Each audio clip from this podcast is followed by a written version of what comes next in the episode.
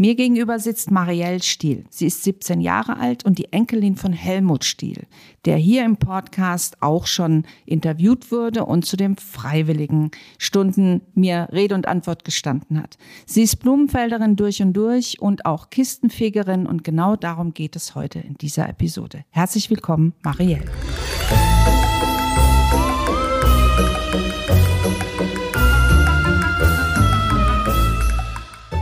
Schlossgeschichten aus dem Schloss Blumenfeld. Bist du denn schon mal durch Blumenfeld im Schlafanzug gelaufen oder im Nachthemd? Ja, tatsächlich. Echt? schon öfter? Ja. Okay. Kann man sagen, jedes Jahr? Im Prinzip ja. Okay, alles klar. Die Auflösung kommt dann am Ende des Gesprächs. Ähm, wir steigen jetzt einfach mal in, ähm, in die Kistenfeger ein, wie so ein Tag so ein schmutziger Donnerstag, der in der am Tag vor, nee, Donnerstag vor Aschermittwoch ist das genau. Also bevor die Fastenzeit beginnt, findet der schmutzige Donnerstag hier statt. Und die Marielle, stimmt das? Richtig gesagt, ich habe ein Problem mit den Namen zu sagen. Die Marielle ist tatsächlich bei den Kistenfegern seit 17 Jahren. Also im Prinzip seit sie auf der Welt ist. Sie läuft mit bei den Kistenfegern, seit sie geboren ist. Liebe Marielle, letztes Jahr habt ihr hier im Schloss eurer, euren schmutzigen Donnerstag gefeiert. Und das Motto war, wir kommen zurück ins Schloss. Und es war das allererste Mal im Schloss, habe ich, hab ich so verstanden. Ja, das stimmt. Davor war es immer im Rathaus und äh, letztes Jahr das allererste Mal dann im Schloss. Super. Ah, das sind nur die Blumenfelder, die bei den Kistenfegern mitmachen, ne? Also wir haben auch Leute, die halt früher in Blumenfeld gewohnt haben und jetzt immer noch mitlaufen, die auch praktisch Gründungsmitglieder waren oder Kinder der Gründungsmitglieder, die immer noch mitkommen. Also es ist jetzt keine Verpflichtung in Blumenfeld zu wohnen, aber der größte Teil ist eigentlich schon aus Blumenfeld. Wenn man dich fragt, ähm, ob du hier geboren bist, sagst du ja, ich bin Blumenfelder und da soll keiner was anderes sagen. Das ist immer so dein Standardspruch. Ne? Ja, das stimmt. ja. Blumenfelderin durch und durch sitzt mir Marielle hier gegen Marielle, ne? Ich kann, kann, mir das nicht merken, das ist ganz schlimm, ja. Gut. Ich hoffe, dass es im ähm, Laufe des Interviews ein bisschen lockerer über die Lippen geht.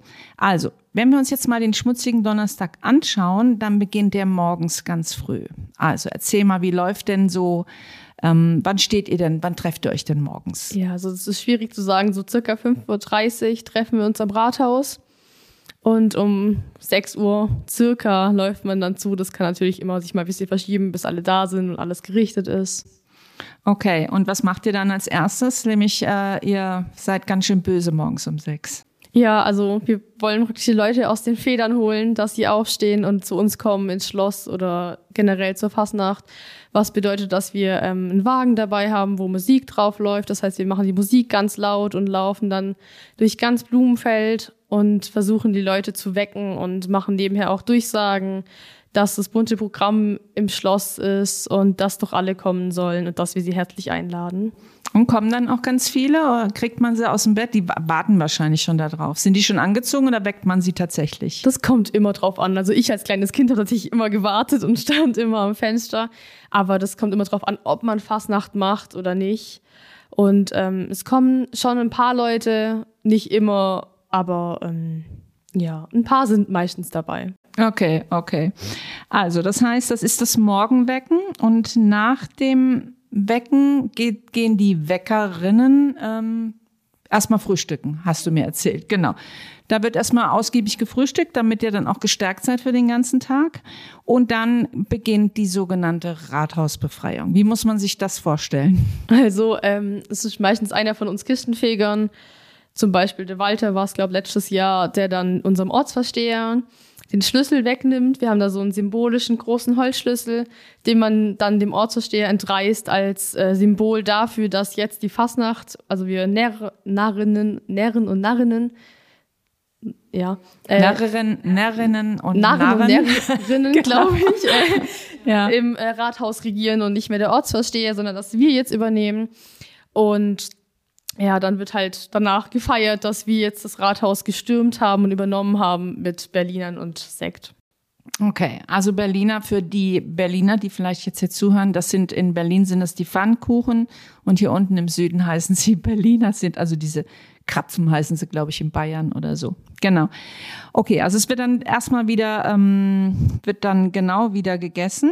Der Ortsvorsteher darf dann eigentlich bis Aschermittwoch nicht mehr ins Rathaus, macht aber wahrscheinlich trotzdem, ne? Ja, also rein theoretisch nicht. Da wir ja meistens aber Fastnacht im Rathaus gefeiert haben, gilt das so direkt nicht.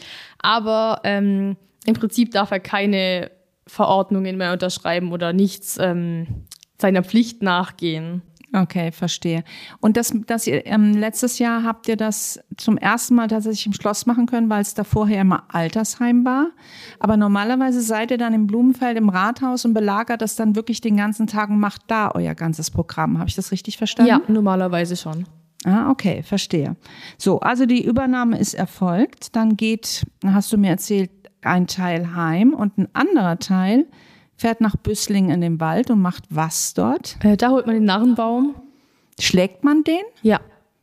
Also der wird richtig geschlagen und äh, ganz frisch geschlagen oder ist der schon geschlagen? Nee, der wird frisch geholt, normalerweise. Also die Büsslinger sind dann da und wir.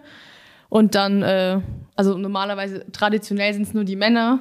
Bei uns Blumenfelder dürfen jetzt auch die Frauen mit, wenn man möchte. Und dann eben wird der Narrenbaum frisch geholt und dann mit dem Traktor zurückgezogen nach Blumenfeld. Okay, und der wird dann, es gibt eine extra Stelle für diesen Narrenbaum, nämlich unten an der Bushaltestelle. Ich habe mich schon gewundert, was das für ein Ding, was da für eine Einbuchtung ist. Und da kommt er dann rein.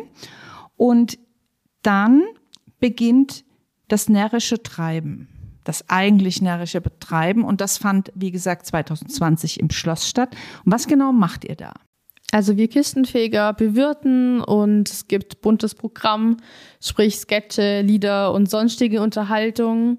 Ansonsten läuft auch Musik und man sitzt einfach zusammen, lacht, feiert und tanzt.